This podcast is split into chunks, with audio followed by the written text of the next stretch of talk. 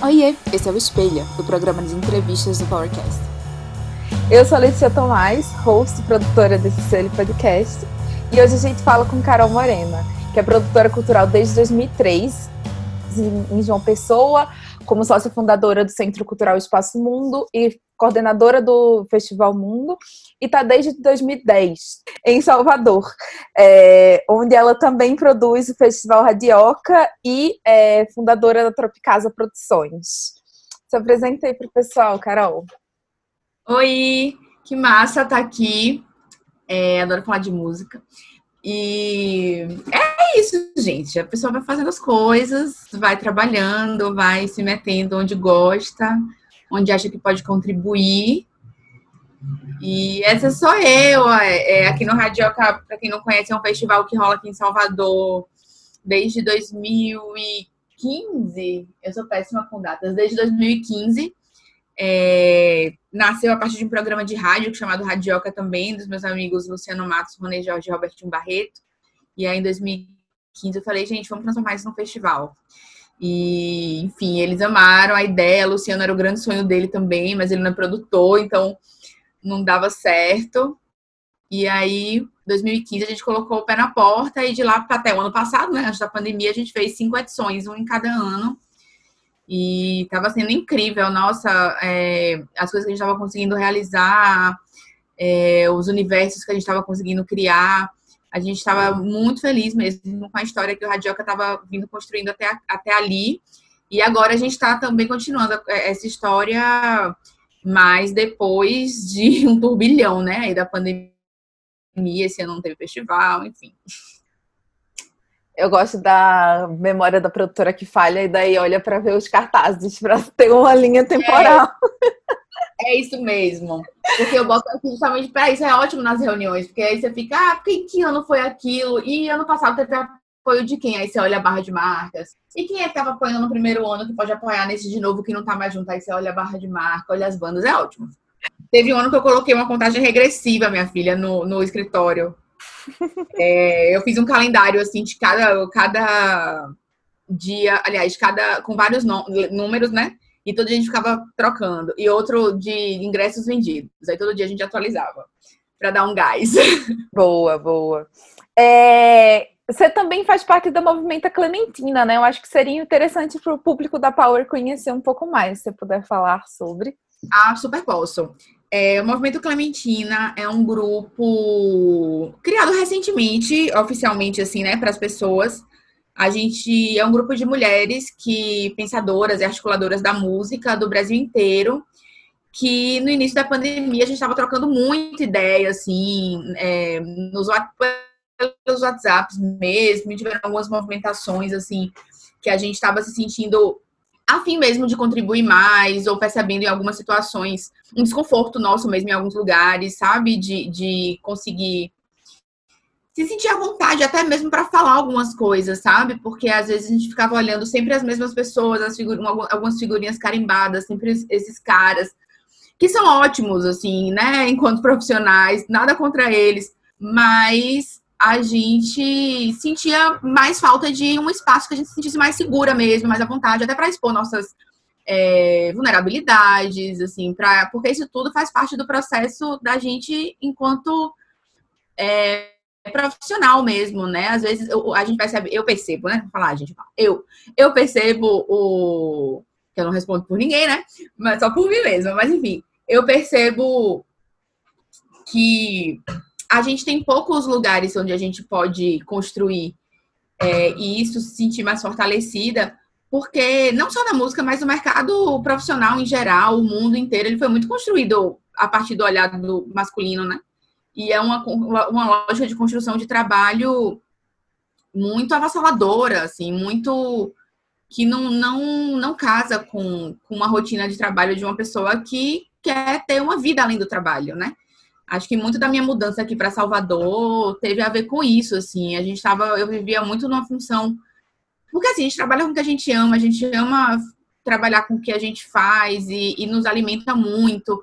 E quando você também é um pouco mais jovem, você quer fazer aquilo o tempo inteiro, né? Você tá muito imersa nisso, só que tem uma hora que você eu olhei para o lado assim e falei, gente, eu não tenho amigos fora da música eu não tenho amigos fora do meu círculo de trabalho.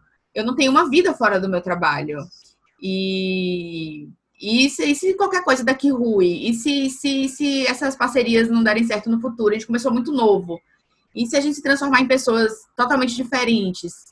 Eu não. Que, que, e eu, né? Assim, e eu já e eu era a única mulher trabalhando com a turma, assim. É, e aí, enfim, me mudei para cá por mil motivos, mas esse foi um, um motivo forte, assim, de tipo, velho, não, eu quero, eu quero começar a trabalhar de uma forma mais tranquila, mais leve, enfim.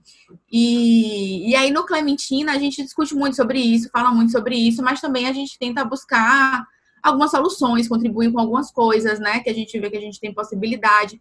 Então, desde março, a partir dessa observação aí de tudo que eu falei, cada cada mulher ali no grupo com sua história, sua realidade. A gente compartilhou muito nossas histórias pessoais em relação ao trabalho, sabe? Como se dá aquelas parcerias com homens, né? Essas sociedades com homens, né? Quais são? Porque tem, tem muitas nuances, assim, que, que até com os caras é meio difícil de, de falar sem parecer que você está sendo. Tem, que você, muita gente acha que a gente está ainda se vitimizando, ou que é só porque, ah, não, só porque é mulher agora, quer falar, sabe? Assim, e mesmo que o cara não seja o, o, o estereótipo do macho escroto, ele ainda é um cara. E tem, ainda tem coisas que eles não pegam, sabe? Enfim, e aí a gente falou, velho, vamos, vamos fortalecer isso aqui, vamos abrir esse grupo para mais gente. Aí uma chamou uma, a gente não quis também fazer um grupão enorme para não perder, não se perder ali em mais um grupo do WhatsApp que a galera não olha, né? E, e corroborar, inclusive, com essa com essa questão do da glamorização do, super, do trabalho e de você ficar trabalhando o tempo inteiro e workaholic e não sei o quê. É... Então vamos fazer uma coisa que a gente dê conta, vamos respeitar os tempos de todo mundo também. Se uma não puder fazer uma coisa um dia, não puder na reunião, tá tudo certo, sem crise, sem pressão. E assim a gente veio construindo, assim. E aí, mês passado, tem um mês e dez dias mais ou menos, a gente fez uma festinha no Zoom de inauguração, abriu nosso Instagram. A gente propôs aí algumas atividades de formação no nosso Instagram para né, contribuir com a galera. E, e próximo ano a gente tem um projeto aí desafiador e muito maluco aí, mas que muito urgente também, importante, que é tentar construir um selo de mulheres na música, mas não é um selo musical, é um selo, tipo um carimbo, assim, sabe? É, começando nos festivais, assim, pensando na equidade de gêneros e, e ano passado teve uma. Esse ano, eu já estou em 2021. E desse ano teve uma, uma, uma pesquisa de Tabata, uma jornalista, sobre a presença das mulheres nos festivais de música. E ela fez uma. ranqueou mesmo, assim, por porcentagens dos festivais. E os números são assustadores, assim. Tem festival com 0%, sabe? É inadmissível. E aí, essa pesquisa rolou num grupão de festivais independentes. E aí, um cara que tava, que era um desses festivais que aparecia com 0%, achou ruim, e ele justificou, não, tem mulher sim, é, é porque Tabata, ela fez uma pesquisa, eh, se eu não me engano, foi sobre mulheres líderes ou, ou vocalistas. Ou foi mulheres solistas, era bem mais específico. Era. E aí, acho que ele não entendeu muito bem que era só, que era só mulheres solistas, então ele falou, velho, tá errado, meu festival tem 10%. Ah, uau, 10%. 10% porque a guitarrista do aí... fulaninho de tal era uma mulher. Uhum. Tipo isso. E aí tem um discurso muitas vezes de, ah, porque é um festival de rock, então não tem muita mulher fazendo rock. Tipo, Nossa, meu Deus do céu. Eu sei quem é que você tá falando, porque eu peguei me saco com essa pessoa só pra ficar aqui, ó, cara a cara, mandando a real. É muito complicado, assim. Teve um esforço, inclusive, uma, uma parceira nossa do grupo, Priscila, ela chegou até em uma reunião é, onde, enfim, tinha a maioria de caras para falar um pouco, né? Tentar de boa ali. Porque no grupo gerou um tumulto mesmo, assim. Foi, foi bem. Tanto é que ele saiu do grupo depois, né? Ele ficou bem intimidado, assim. E. é. Foi uma situação não consegue ser assim, colocado assim, chata, mas assim, não, não consegue. Mas foi importantíssimo também. E foi muito bom que tenha acontecido isso. Eu espero que também tenha sido um aprendizado para ele, que ele reveja, assim, porque, enfim, né? Não, não, é, é, não dá para você ficar o trem passa, não dá para você ficar atrás, assim, sabe? É, a sociedade tem avançado e a gente é um agente muito forte de, de mudança, sabe? É, a gente mexe com muita gente, tem muita gente trabalhando, é muito artista, então não dá para ter essa visão, assim, sabe? Não dá mesmo, já deu, cansei, né? Cansamos. Nossa, demais. É, então, é, mas aí foi, foi legal que essa movimentação toda acabou que é, muito organicamente, Priscila mesmo puxou no grupo, falou, gente, então vamos fazer o seguinte, em 2021, qual festival se compromete aqui na lista? Com programação 50% no mínimo de mulheres atentando para as questões raciais, de ter pessoas negras também, 50%, indígenas, né? É, e aí já começou o meu festival, meu festival. Eu sei que nessa lista 40 festivais assinaram.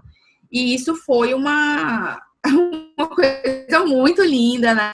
E, e, esse movimento era um movimento que a gente no Clementina já vinha conversando, sabe? Então foi incrível, porque foi muito orgânico o que aconteceu.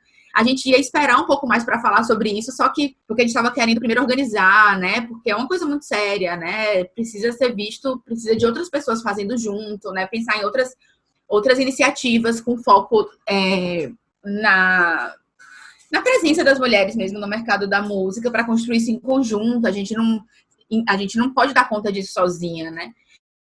Então, a gente queria primeiro falar essas porcentagens, quais são as nossas metas, até onde, né? Esse primeiro ano é muito específico é, na presença nos festivais independentes, mas, enfim, a gente queria fazer isso até, sei lá, análise de, de aprovados em editais, sabe? ser uma galera fiscalizadora mesmo, entendeu? Tipo, ó, oh, não, não é assim não, cadê as mulheres? Porque se não é naturalmente, vai pelo constrangimento, né? É. Oi? Agência autorreguladora do mercado de música. Não Exato, tem isso. É a tipo... gente se oferece. Exatamente. Nossa, enfim, e aí a gente tá nesse, nesse processo agora, a gente teve uma reunião, inclusive, com o Taba da semana retrasada para entender como é, quais os critérios que ela usou, como ela construiu essa pesquisa. É...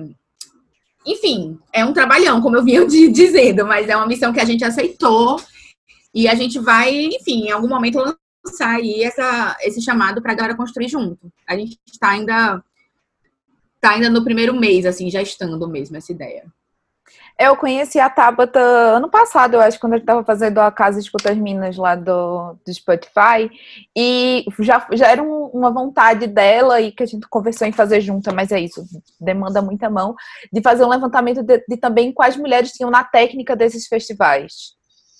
E, Super. enfim, eu acho que dá para incluir isso aí na, no, no formulário. Claro, a gente incluiu.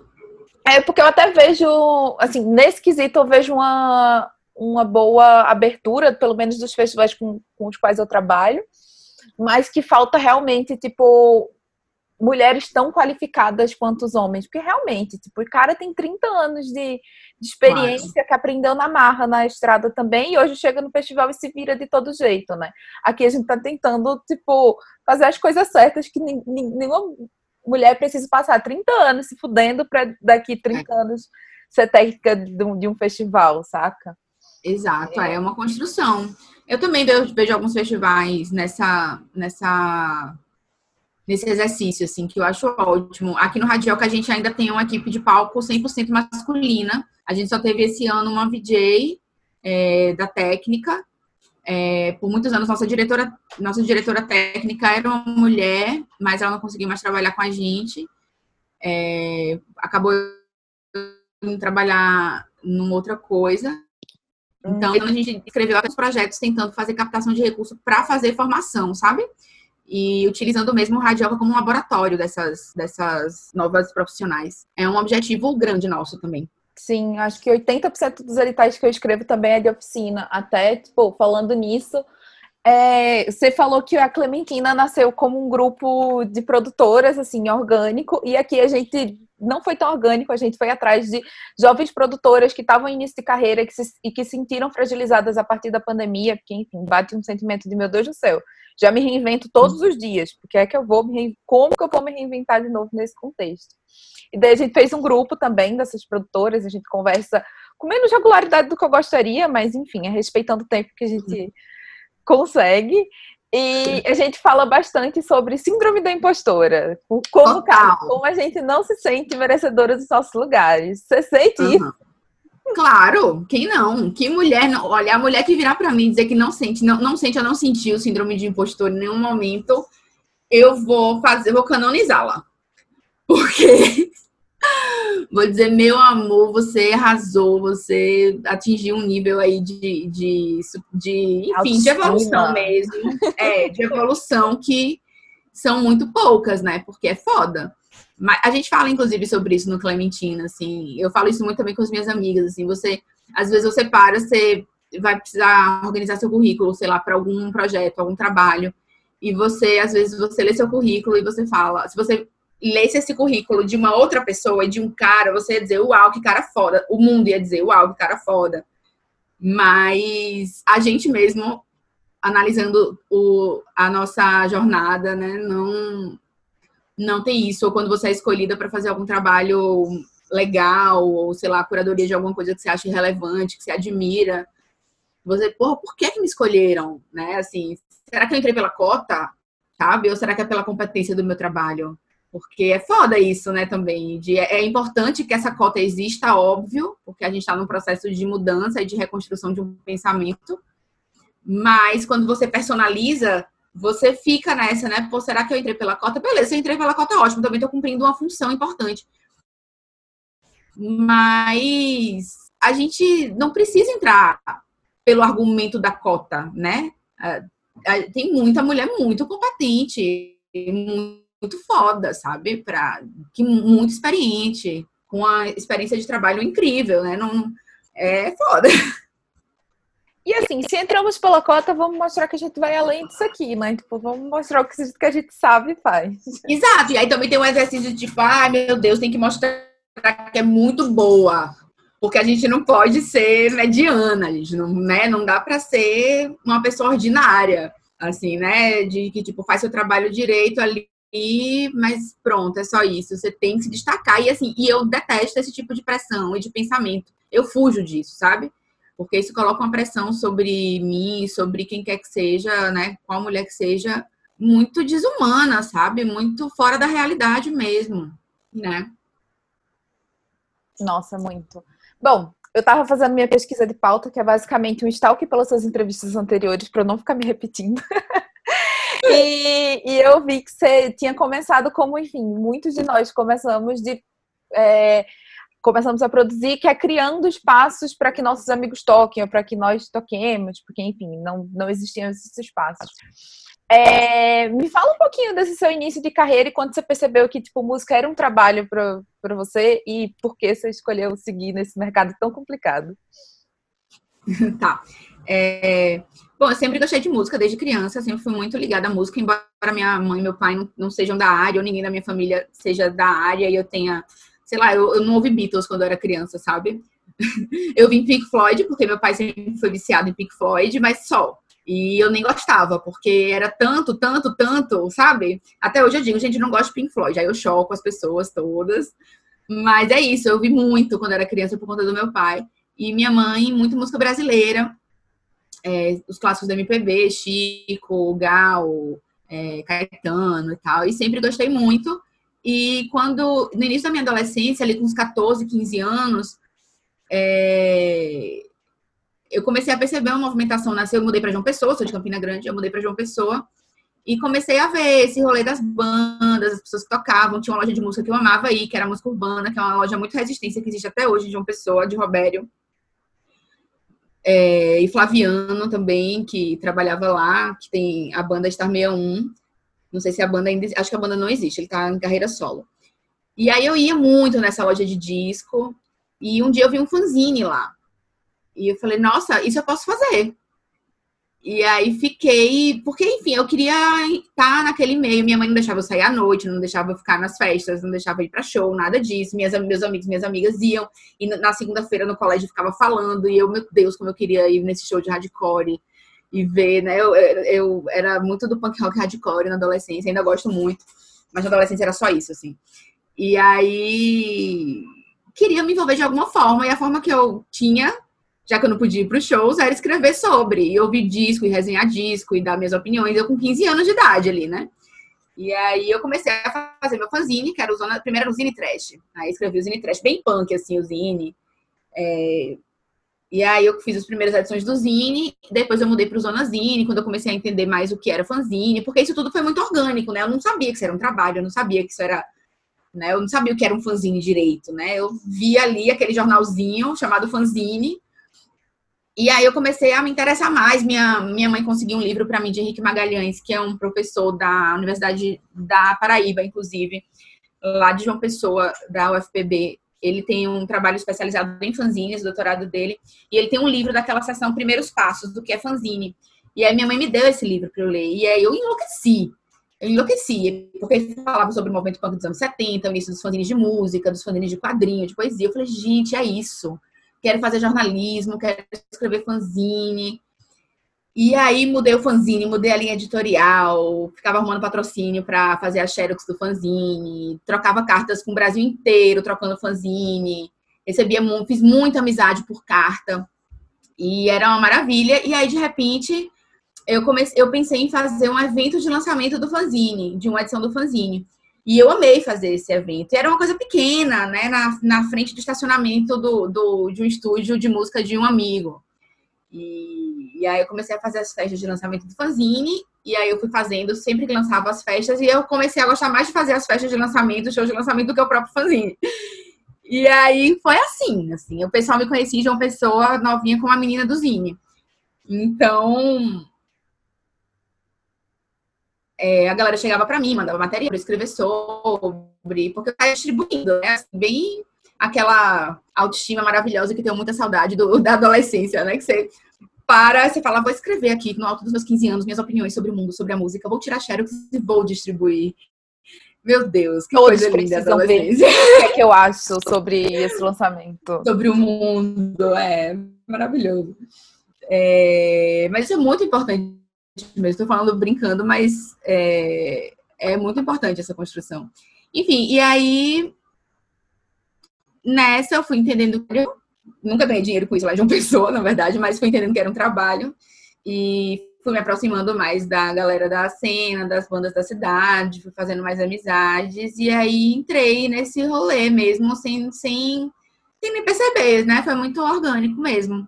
Enfim, aí nisso já vai conectando com outras pessoas, já vai conhecendo outras pessoas e, é, e foi meio que assim. Aí nisso a gente abriu um espaço, uma casa de show lá em João Pessoa, que é o Espaço Mundo, que está aberto até hoje lá com o meu ex-sócio, que é Rayan.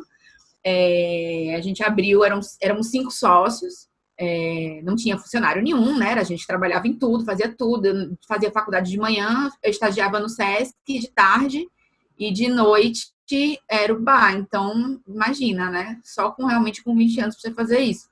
Eu comecei a produzir porque minha mãe não deixava ir para show, aí eu falei, ah, quer saber? Eu vou trabalhar no show, porque daí eu quero ver se não me deixar. Uhum, rolou meio que isso também para mim.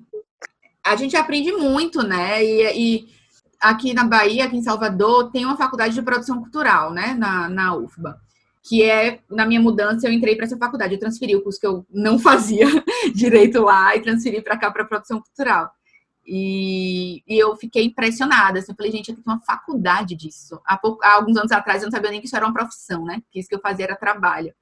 E, e eu entrei e eu ficava impressionada porque a galera do primeiro semestre, segundo, até o final mesmo, é, tinha uma formação, por mais que a grade curricular seja muito próxima a jornalismo e que tenha poucas disciplinas práticas, né? Porque o nosso meio é o meio muito da prática era muito mais focado na pesquisa, né? Após com aqui em Salvador, na parte de comunicação e de, de pesquisa em comunicação e cultura, é muito forte, né? É uma referência mesmo no Brasil.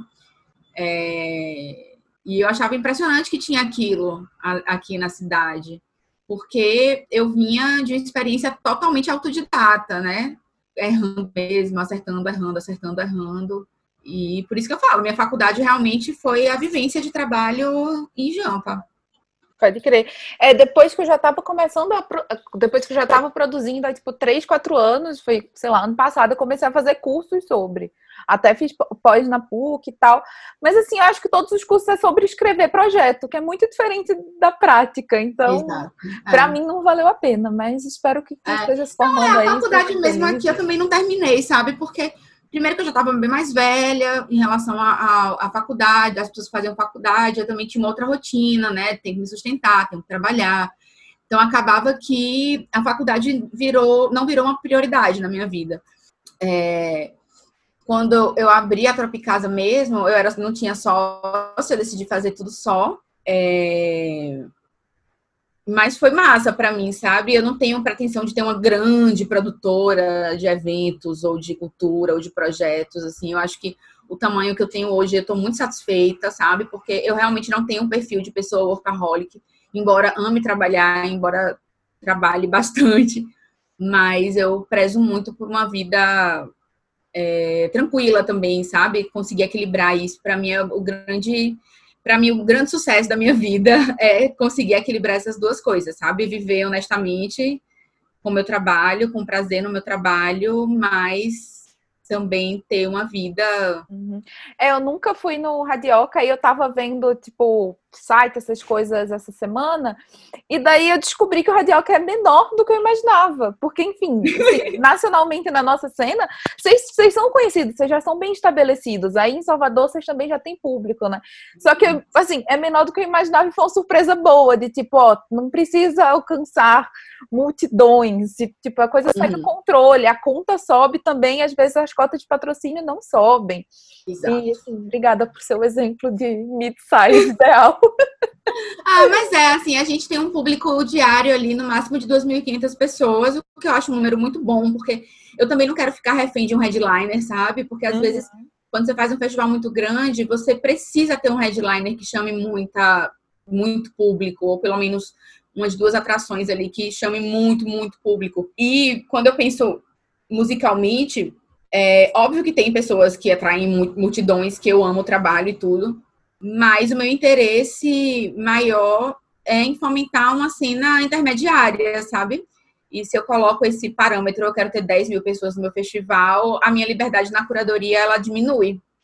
E ela não só diminui, mas como também vai me gerar muito mais preocupação e, e um peso muito maior. Então a gente prefere, sei lá, eu, ano passado foi um ano que eu achei que a gente foi bem megalomaníaco. Não no, no, no tamanho físico do festival, mas a gente fez cinco dias em três espaços diferentes. A gente abriu o festival no TCA, que é um, um palco com muita história e muita muita magia mesmo, assim, ao redor daquele espaço, sabe? É um lugar muito, muito lindo, assim. É, é um teatro para mais de 1.500 pessoas, sabe? Então, foi uma loucura, assim. Nossa abertura era numa quarta-feira à noite. E, como eu te falei, a gente não, não fica na pretensão de colocar nomes super famosos. Então, a gente fez numa quarta-feira à noite no teatro show de Tim Bernardes, Tigana Santana e Amaro Freitas. Então, assim, meu Deus, será que vai encher? Será que vai dar público? Mas a gente precisa arriscar. Foi ótimo, deu super certo, deu um pouco até mais de público do que a gente esperava.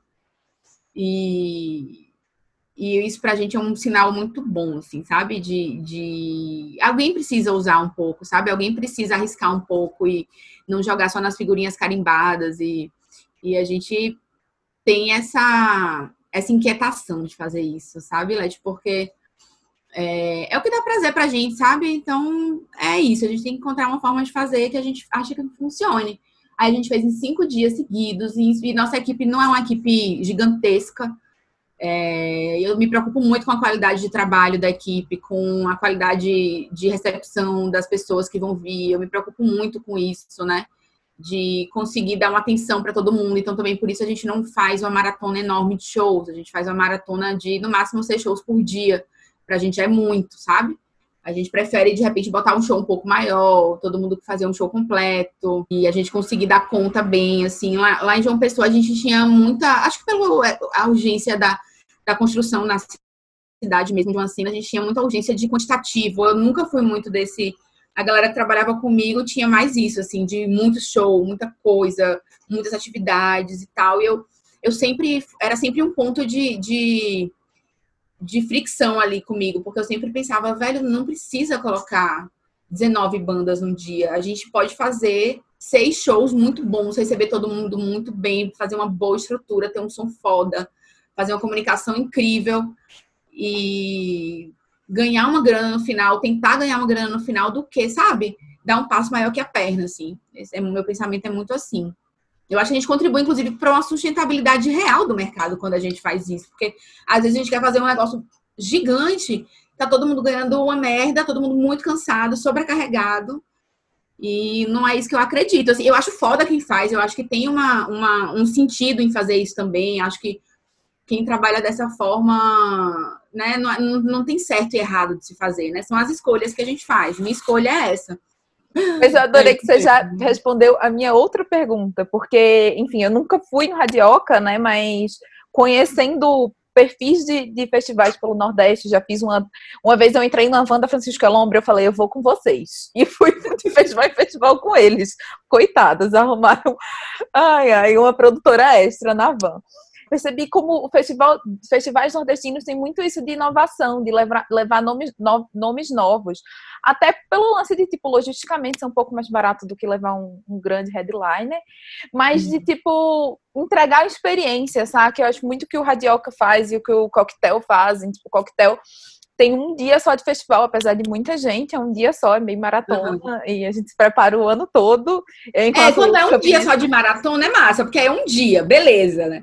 É, e assim, é muito foda como você, você transparece isso, além do line-up, é isso, de tipo, olha, são menos dias, em lugares mais especiais, com é, entregando outra experiência.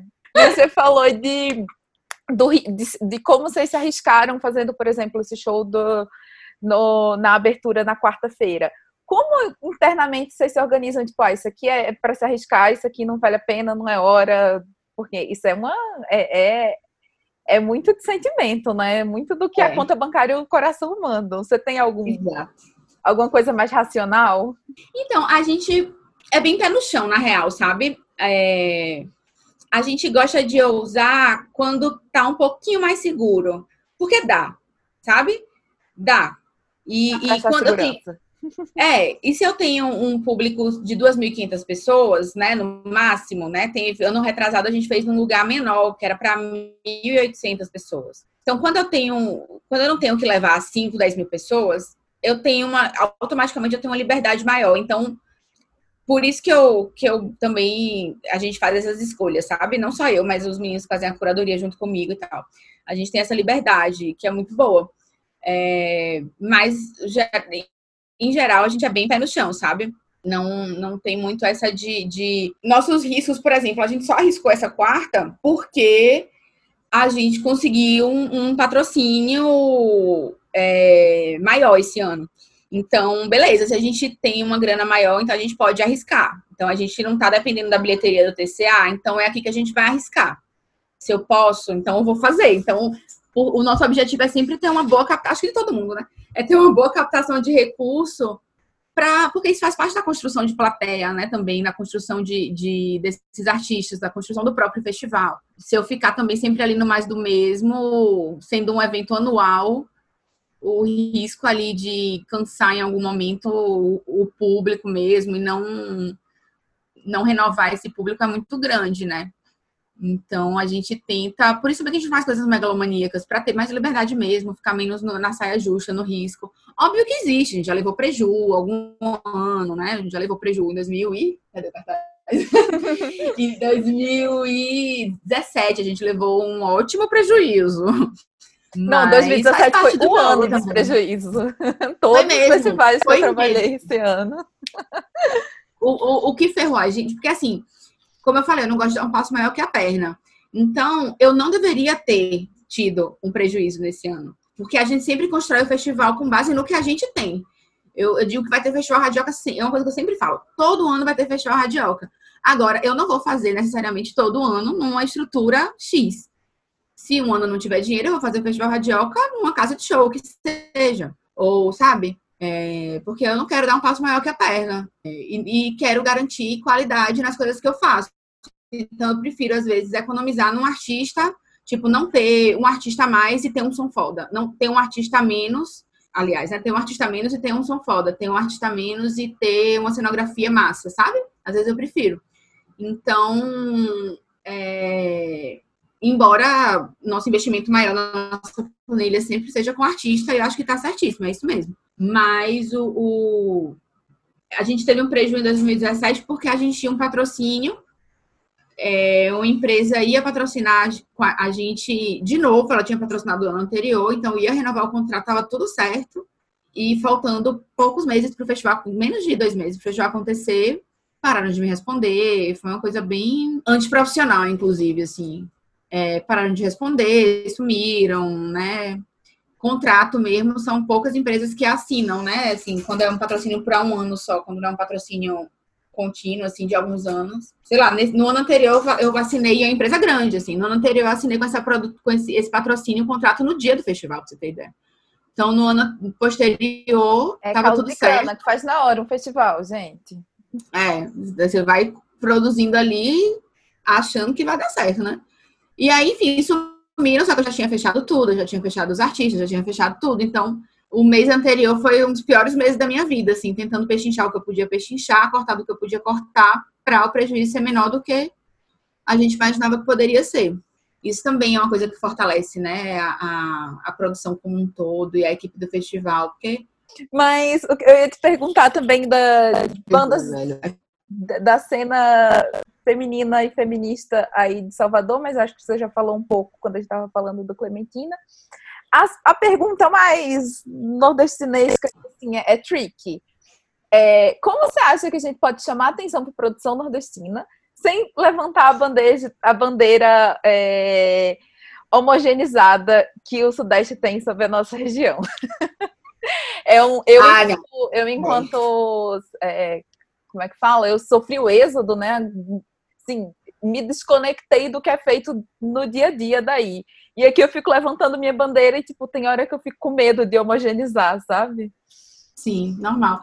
Mas a sua pergunta é muito difícil mesmo, porque é, tipo, óbvio que em outras proporções, mas mesmo que eu perguntar, me perguntar como falar sobre feminismo sem levantar uma bandeira, é, é, sabe? São muitos feminismos dentro do feminismo.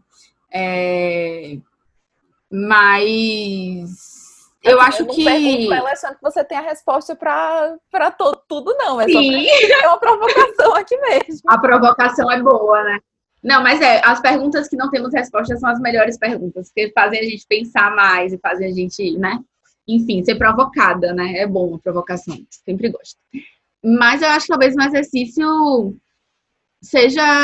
A, a, bom, são várias formas, né? Eu imagino. Mas eu acho que também que passa por continuar produzindo sempre, óbvio. É, a gente fortalecer não só essa ideia de Nordeste, mas a ideia das individualidades do território, a ideia do território que você se encontra, né? É, lá, eu nasci na Paraíba, nasci em Campina Grande, morei desde o, início, desde o final da infância até o final da adolescência em João Pessoa, e hoje eu estou em Salvador. E eu vejo como, óbvio que eu já vi antes, porque, enfim, a gente tem uma vivência da região, muito forte, né? Enfim, João Pessoa ali entre Rio Grande, entre João Pessoa especificamente, né? Entre Natal e Recife ali, né? Duas grandes, as duas capitais grandes muito próximas. E são três estados que têm uma semelhança, bom, tem muitas diferenças, mas tem um pouco mais de semelhança ali no, no em diversas questões, né? Culturais e tal. Mas, por exemplo, já é muito diferente do Maranhão, já é muito diferente de Salvador. É, o Piauí eu conheço muito pouco mas é diferente de Alagoas, é diferente de Sergipe. E, e eu acho que quando a gente vê produções das cidades, dos, dos territórios, quando a gente diminuir um pouco a palavra Nordeste e aumentar a palavra João Pessoa, Natal, São Luís, é, Teresina, é, Aracaju, da conquista, sabe? Quando a gente falar, as, falar mais das regiões, do lugar onde você veio e, e, identificar e reconhecer mais, tipo, essa é uma banda de Feira de Santana, essa é uma, sabe? Porque a gente, acho que até para um fortalecimento de região mesmo, a gente fala Nordeste num, no, intuito de, no intuito de reconhecimento mesmo, né? Porque as territorialidades, eu acho que talvez Recife, Salvador, talvez Fortaleza tenha até uma, uma proporção um pouco melhor do que outras capitais, né, que são um pouco mais invisibilizadas, né, como Maceió, é, São Luís, é, Teresina, né, é, é, é, Eu, assim, enquanto campinense, mas que morei muito tempo em, em Recife, confesso que Recife tem, é, tem um, uma antropofagia com o resto do Nordeste, é. né? A gente tenta. aqui, é, aqui é melhor, aqui é, é tudo assim, é tudo frevo, é. é. tudo carnaval. É o maior, é o melhor, não sei o quê, é muito engraçado isso. Assim. E eu vou te é. falar, eu acho isso incrível para uma cidade. Principalmente para uma cidade que é fora do, do, do eixo Rio-São Paulo, fora do Sudeste. Eu, acho, eu, eu sempre falava isso de uma pessoa, sabe? Que a gente é muito, a gente era muito quintal de Recife, sabe? Nesse uhum. sentido, porque eu acho que autoestima é uma coisa tão importante em tantos níveis. E quando eu falo autoestima, não é só o pessoal, né? Acho que é a autoestima de um território, a autoestima de um lugar. Você acreditar no que você está fazendo. Porque realmente, se você for ver os processos históricos da, da de vários, várias cidades do Nordeste é um contexto histórico muito fodido, de muita exploração, de pouquíssimo investimento, de massacre. Então, não tem como você. É muito difícil você construir uma autoestima a partir de uma história como a história que a gente teve, sabe? É... Então, quando eu vejo uma cidade. Assim, eu que não sou de Recife, e é uma coisa que acho que até os recifenses brincam, né? Dessa autoestima, e a gente fica brincando, ah, Recife é a maior cidade pequena do mundo, é, porque tudo de Recife é megalomaníaco. Para quem está ao redor, é isso, é bem cooptado ali por Recife. Mas se você pensar que todas as cidades deviam ter, na verdade, essa autoestima que Recife e Pernambuco tem, é, eu acho que isso é um sinal de, de, diversos fatores, assim, sabe? De investimento em cultura, em turismo. Porque aqui também em Salvador a galera tem muita autoestima. Né? Óbvio que, que eu acho que poderia ter mais. Mas em relação a João Pessoa, por exemplo, que é outra cidade que eu vivi, velho, é impressionante, assim, o orgulho que, que as pessoas têm da cultura local, dos movimentos, uma, uma importância. Aqui se estuda a história da Bahia na faculdade, ou no colégio. Na Paraíba, se estuda a história da Paraíba muito pouco, sabe? É, não sei nos outros estados se, eles estudam a história dos seus estados, mas geralmente não é uma. uma, uma e, e que loucura, né? Sem contar que a gente sempre estuda história de um ponto de vista muito eurocêntrico. Então, onde é que fica a sua identidade, né? Você vai ver no livro de história aquelas pessoas, você não se reconhece em ninguém, né? Aquelas princesas e você não se reconhece em ninguém. Como é que você vai construir uma autoestima assim, dessa forma? É foda. Total. Tem que olhar para a avó catimbozeira e falar, olha, aqui que é minha raiz, eu me vejo nela.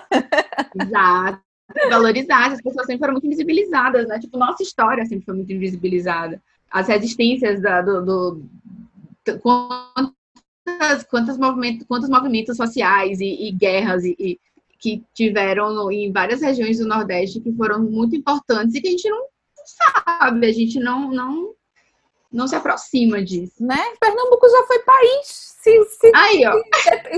Tornou-se independente do, do Brasil. Voltou depois? Voltou, mas o que importa é que ficou para sempre. Pois é. Como é que não vai ter uma autoestima? É. ai, ai. Mas foi ótimo o papo, Carol. Acho que a gente falou de várias coisas e principalmente não, não se ateve as perguntas e foi longe. Que bom, eu também amei, amei conversar. Vamos fazer uhum. mais. Vamos fazer um, Vamos. um encontrão de todas a, as Clementinas na Twitch. Olha só. Porra, ia ser gênio. Muito obrigada. De nada. Beijão. Beijão.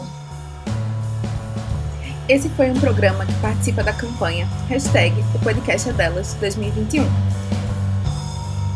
que pretende trazer mais mulheres para a mídia podcast. Para conhecer mais, é só procurar por Hashtag o podcast é delas em todas as redes sociais. Beijos e até a próxima!